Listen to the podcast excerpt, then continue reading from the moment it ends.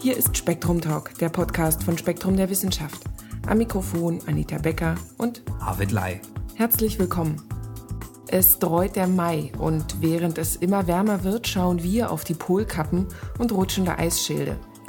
Weiter beschäftigt uns die Wissenschaft vom Glück und zum Abschluss ein weiterer Einwurf von Michael Springer. Wir beginnen mit den Polkappen. Darüber habe ich mich mit Spektrum-Redakteur Gerhard Trageser unterhalten. Hallo Herr Trageser, wir haben uns schon länger nicht mehr gehört. Ja, das ist richtig.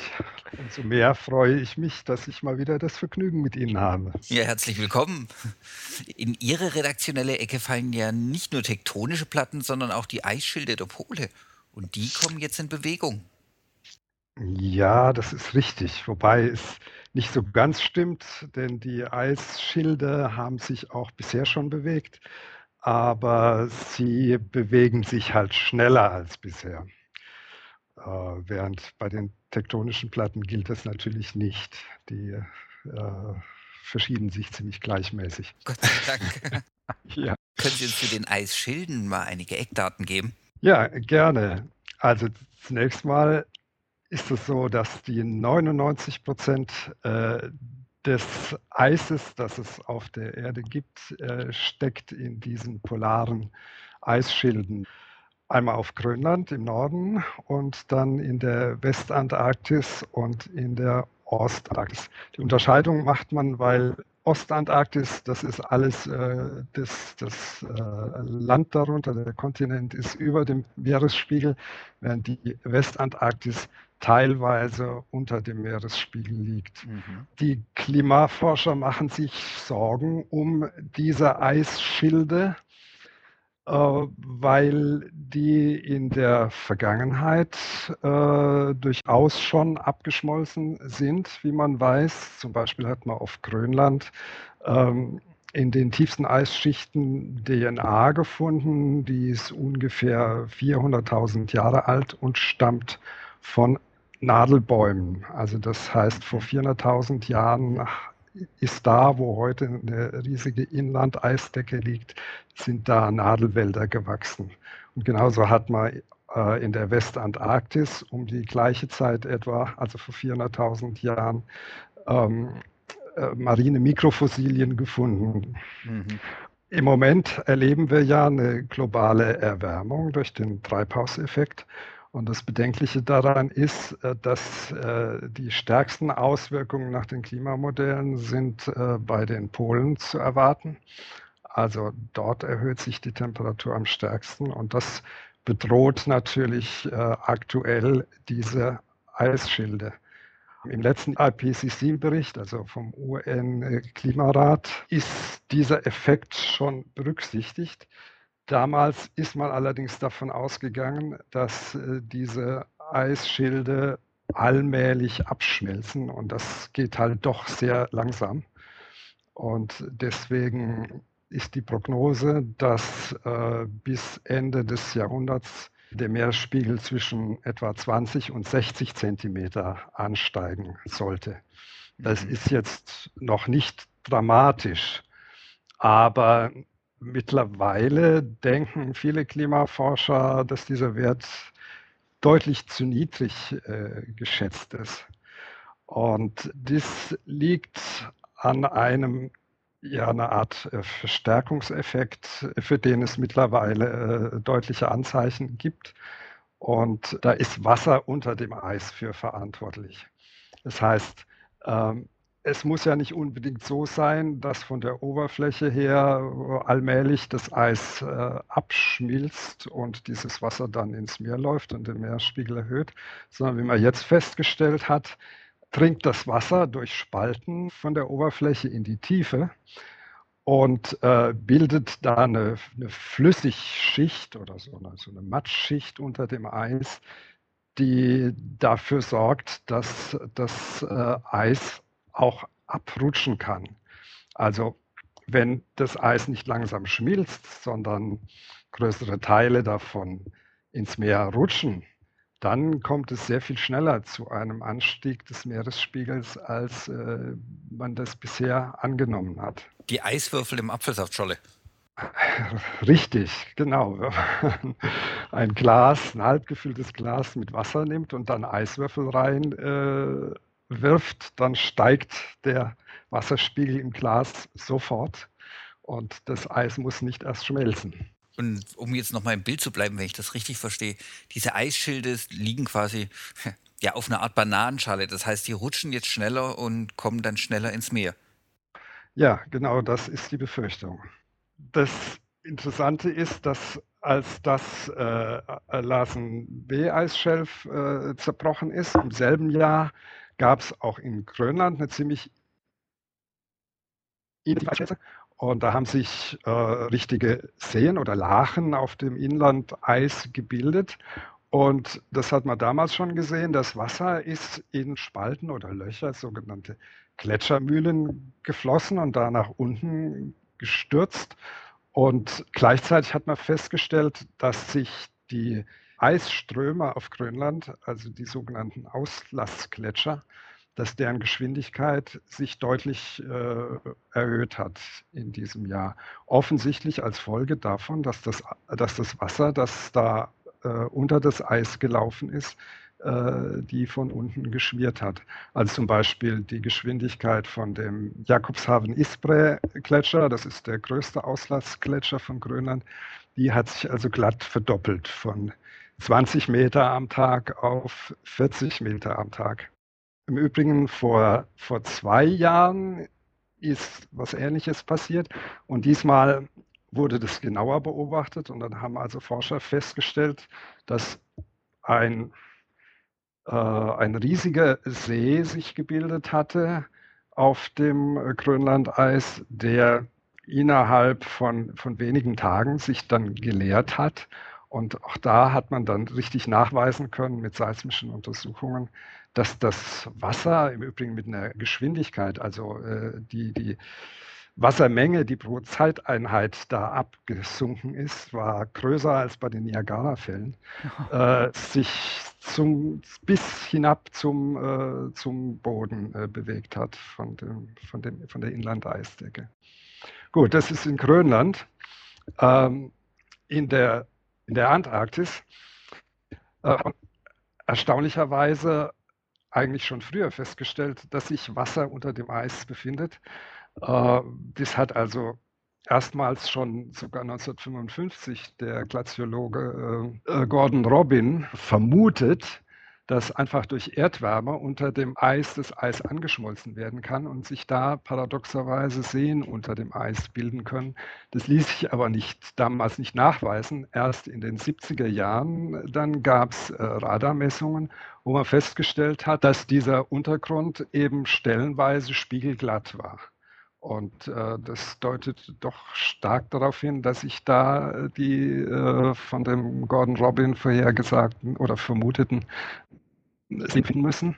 Und richtig entdeckt hat man den ersten großen solchen See 1994 mit Oberflächenkartierungen, also die, die Messung der Höhe der Oberflächen. Da hat man festgestellt, dass es da eine riesige Senke gab rund um die russische äh, Forschungsstation Vostok äh, mit Ausmaßen etwa von äh, Schleswig-Holstein, also so die 30-fache Fläche des Bodensees.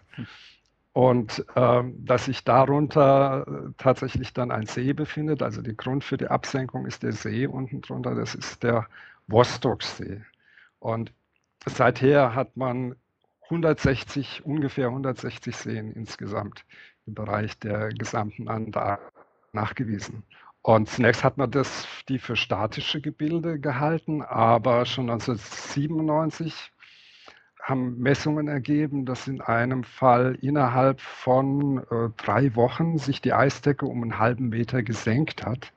Und äh, das hat äh, doch darauf hingedeutet, dass da irgendwie wohl unter dem Eis Wasser abgeflossen sein muss oder so.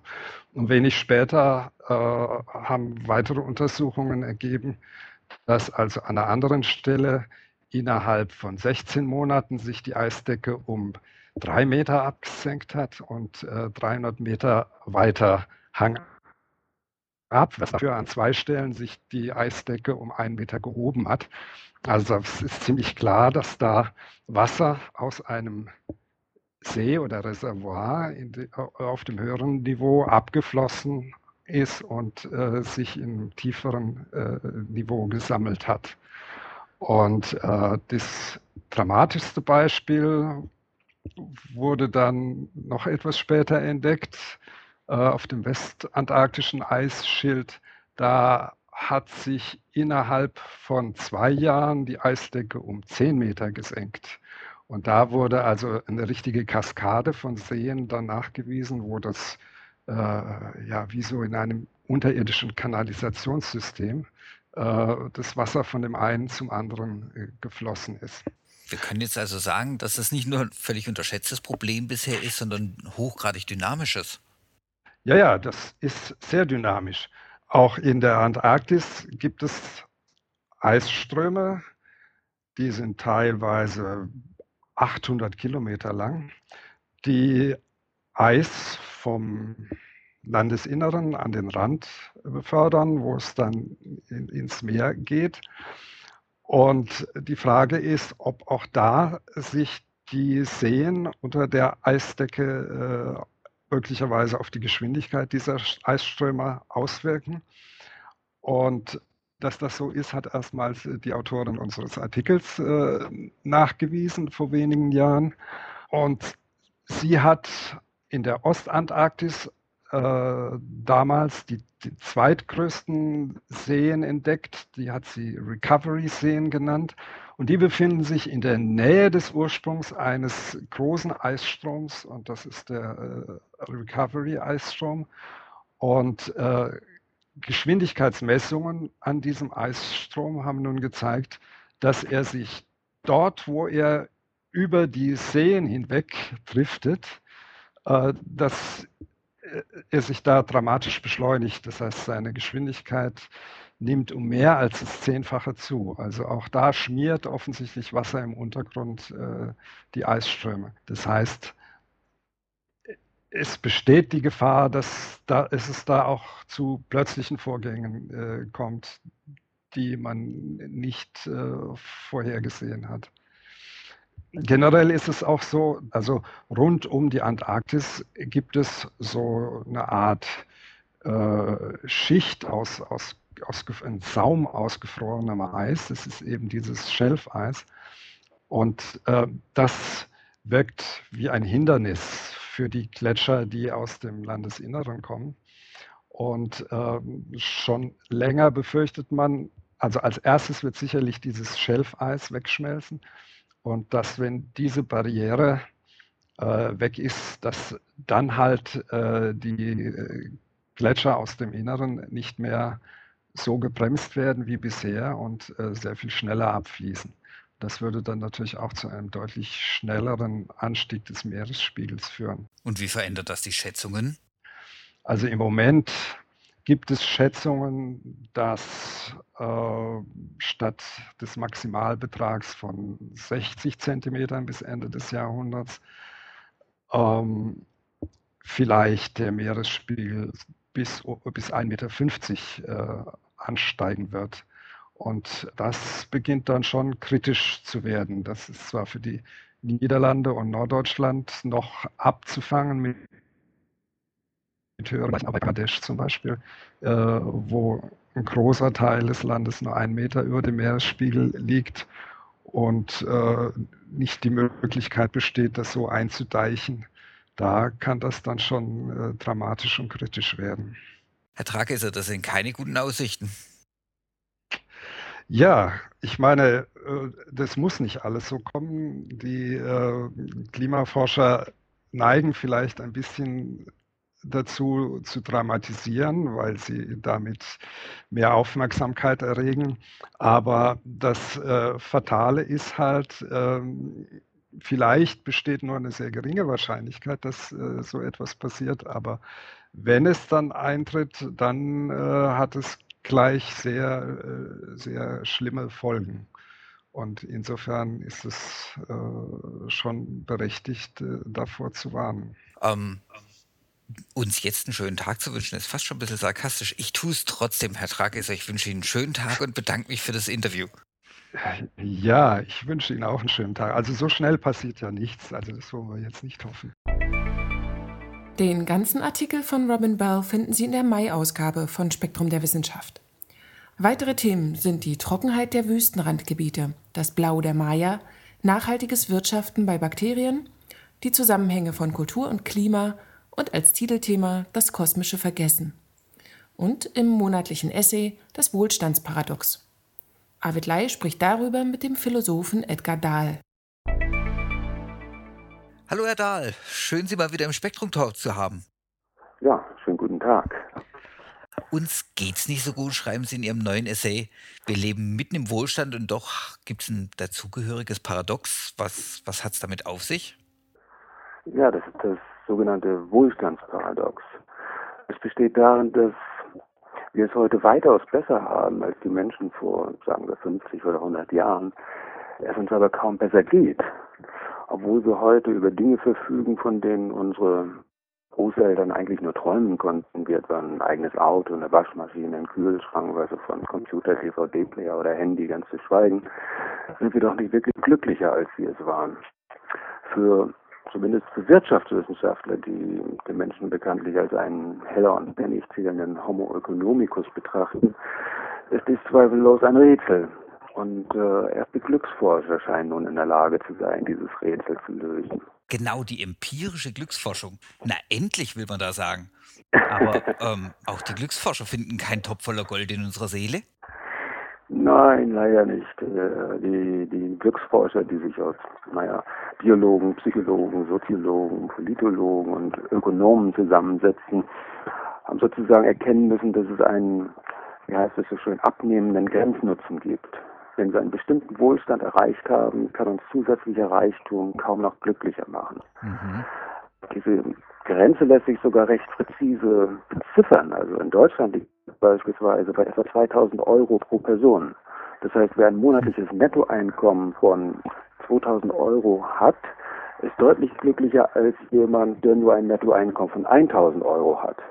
Doch wer ein Nettoeinkommen von 3000 oder sogar mehr Euro hat, ist kaum glücklicher als der, der über 2000 Euro verfügt. Mhm. Kann man denn allgemein sagen, wer glücklich ist? Sind, sind Schöne zum Beispiel glücklicher? Äh, nein, nein. Äh, Schöne sind nicht glücklicher als Hässliche und Schlaue sind nicht glücklicher als Dumme. Weiße sind nicht glücklicher als Schwarze und Männer sind nicht glücklicher als Frauen. Eigentümlicherweise scheinen lediglich Ältere etwas glücklicher als Junge zu sein. Zumindest gilt dies für Männer. Wie sieht es denn national aus? Sie haben in Ihrem Artikel doch diese eine Studie. Äh, ja, es scheint nationale Unterschiede zu geben. Danach scheinen Deutsche beispielsweise weniger glücklich zu sein als Amerikaner oder Holländer, aber doch etwas glücklicher als Franzosen oder Russen. Und dann haben Sie diese Studie über berufstätige Frauen. Also wie nicht anders zu erwarten, macht Frauen Sex natürlich mehr Spaß als Hausarbeit. Einigermaßen überraschend war, aber dass sie lieber telefonieren oder gar Fernsehen, als mit ihren Kindern zu spielen. Hm, sehr erstaunlich.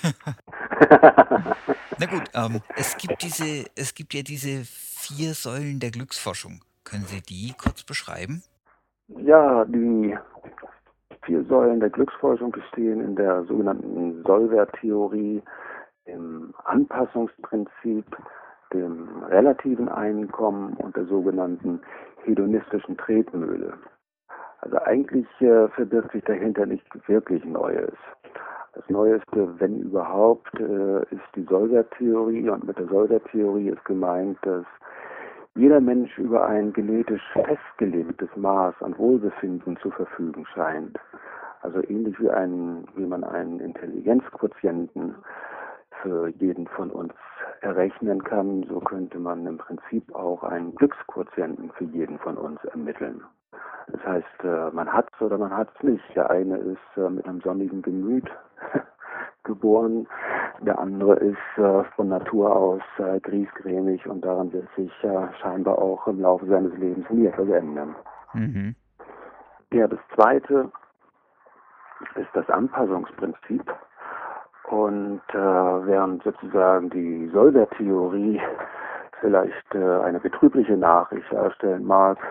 Insofern ist es, wie gesagt, äh, so aufgefasst werden kann, als äh, würde man es haben oder nicht haben, ist, äh, verbirgt sich hinter der Anpassungstheorie eine eher tröstliche Nachricht. Und diese tröstliche Nachricht besteht darin, dass wir uns äh, sowohl im Guten wie im Schlechten an äh, unsere Umstände anzupassen wissen.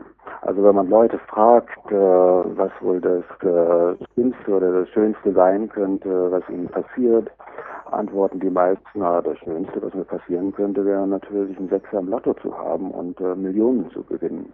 Und das Schlechteste, was mir widerfahren könnte, wäre einen Autounfall zu erleiden und für den Rest meines Lebens querschnittsgelähmt zu sein. Und das Anpassungsprinzip zeigt, dass äh, dank des Sollwertes, den wir haben, also dieses genetisch fixierten Maßes an subjektivem Wohlbefinden, wir uns äh, überraschend schnell wieder von diesen Schicksalsschlägen im Guten wie im Bösen erholen.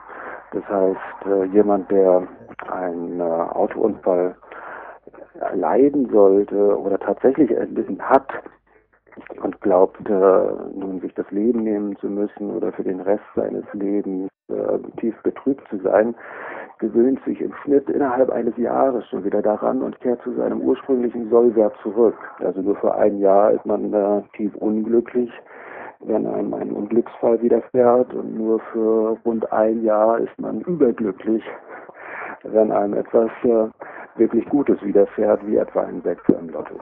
Diese Relativierungen gelten ja auch für Säule 3 und 4. Genau.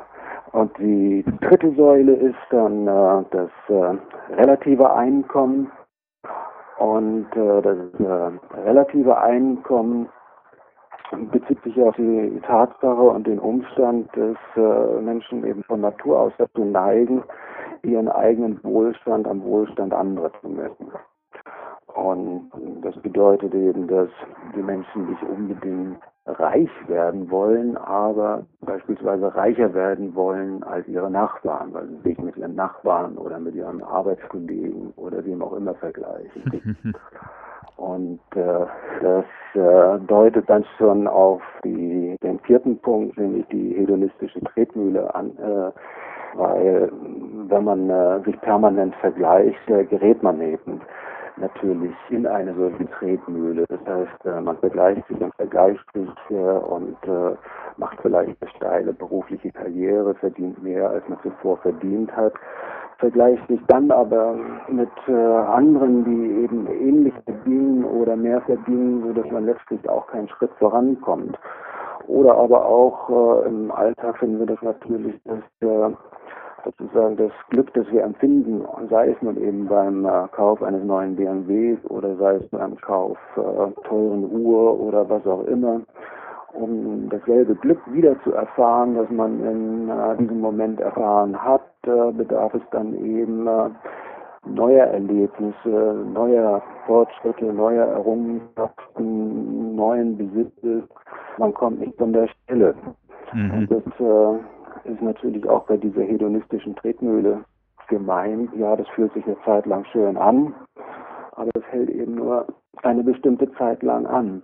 Und so ergänzen sich letztlich alle vier Säulen. Also liegt eben im Wesentlichen daran, dass wir ein solches genetisch fixiertes Maß an subjektivem Wohlbefinden haben, dass Umstände nicht wirklich etwas äh, daran ändern können, egal ob wir jetzt äh, in einem Reihenhaus oder in einer Villa wohnen oder wo auch immer, wir überschätzen das äh, Maß an Glück, das es uns bringen würde, wenn wir uns äh, finanziell verbessern und unseren Wohlstand aufbessern. Und was ist das philosophische Fazit all dessen? Ist der Weg das Ziel? Tja, das ist eine gute Frage. Ähm, ja, also ich glaube schon, der Weg ist das Ziel in dem Sinne, also zunächst einmal, man kann, äh, das wissen wir seit langer Zeit zumindest in der Philosophie, äh, das Glück nicht selbst anstreben, sondern das Glück äh, stellt sich irgendwie ein. Es gibt Streitigkeiten darüber, ja, ob es einen objektiven Weg gibt oder nicht. Also ich finde, es gibt eine von einem der Glücksforscher eine, eine sehr gute Aufteilung, der fragt, äh, worin besteht eigentlich das Glück? und äh, dann eine Dreiteilung vornimmt, die mir sehr plausibel erscheint, indem er sagt, äh, ein glückliches Leben besteht aus einem erstens angenehmen Leben, zweitens einem guten Leben und drittens einem sinnvollen Leben. Mhm. Und äh, was mir daran gefällt, ist, dass sich die meisten von uns wahrscheinlich wirklich damit identifizieren ein angenehmes Leben zu haben, eben nicht sein eigenes Haus zu haben, seinen eigenen Wagen zu haben oder da in Daus und Braus zu leben oder sogar von einer Party zur nächsten zu hetzen. All das ist schön, aber letztlich bleibt es doch leer und äh, man empfindet es als fade, wenn dem nicht noch etwas hinzugesellt, eben beispielsweise ein gutes Leben das äh, eigentlich bedeutet ein moralisch gutes Leben, also beispielsweise die Wertschätzung seiner Freunde zu wissen, dass es äh, Menschen um einen herum gibt, äh, die einen lieben, die einem vertrauen, äh, die sich auf einen verlassen und äh, darüber hinaus natürlich ein sinnvolles Leben, denn äh, nur die allerwenigsten von uns ertragen es ja ein äh, angenehmes Leben zu haben, das äh, letztlich aber jeglichen Sinne entbehrt und können sich viel eher damit arrangieren, wenn sie ein Ziel in ihrem Leben haben, ganz gleich was es ist. Und indem sie sich diesem Ziel widmen, indem sie eine solche Leidenschaft entwickeln, stellt sich das Glück dann automatisch ein. Das ist doch mal ein Schlusswort. Herr Dahl, vielen Dank für das Gespräch. Ich danke Ihnen. Und hier Michael Springer mit seinem monatlichen Einwurf. Rache ist süß, zahlt sich aber nicht aus. Ein guter Rat, verzeihen Sie. Ach, was sind wir für soziale Wesen? Einem Bedürftigen helfe ich gern, besonders wenn es mich nicht die Welt kostet. Ganz und gar selbstlos handle ich nicht, schließlich bin ich auch nur ein Mensch. Am wohlsten ist unser einem, wenn wir wohlverstandenen Eigennutz und soziale Großzügigkeit unter einen Hut bringen können. Aber warum sind wir nicht pure Egoisten? Warum gibt es überhaupt Altruismus?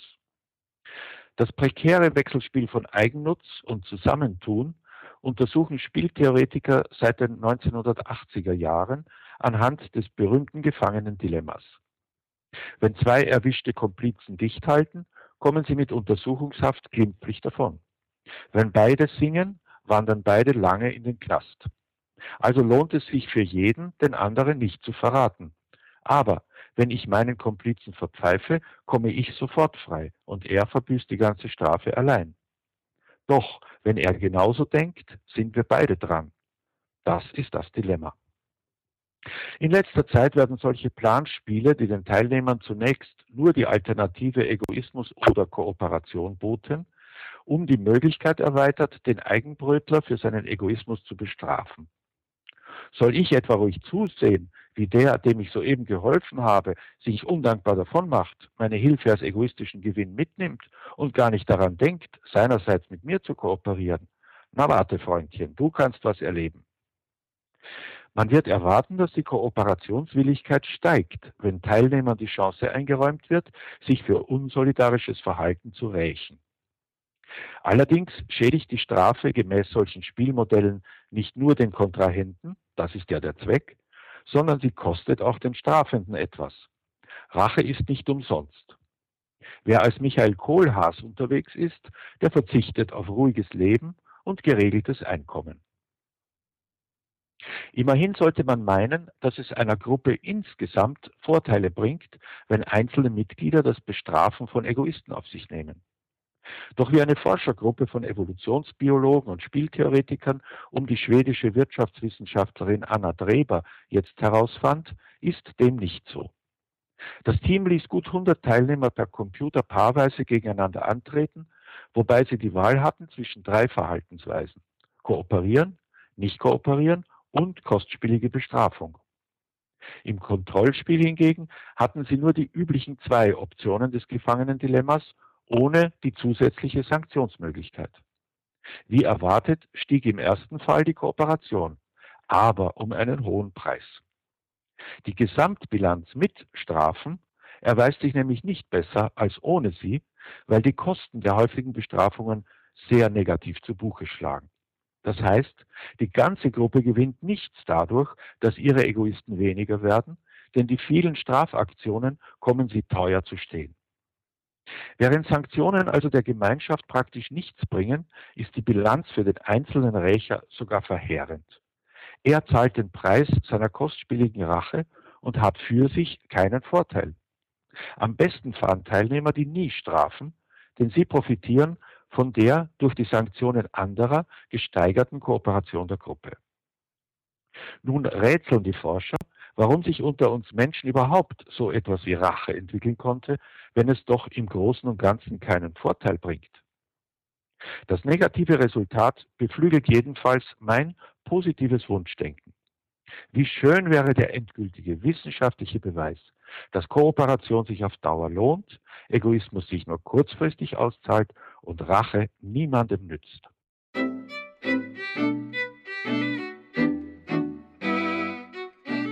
Das war Episode 58 von Spektrum Talk. Vielen Dank fürs Zuhören. Wir wünschen Ihnen einen wunderbaren Mai.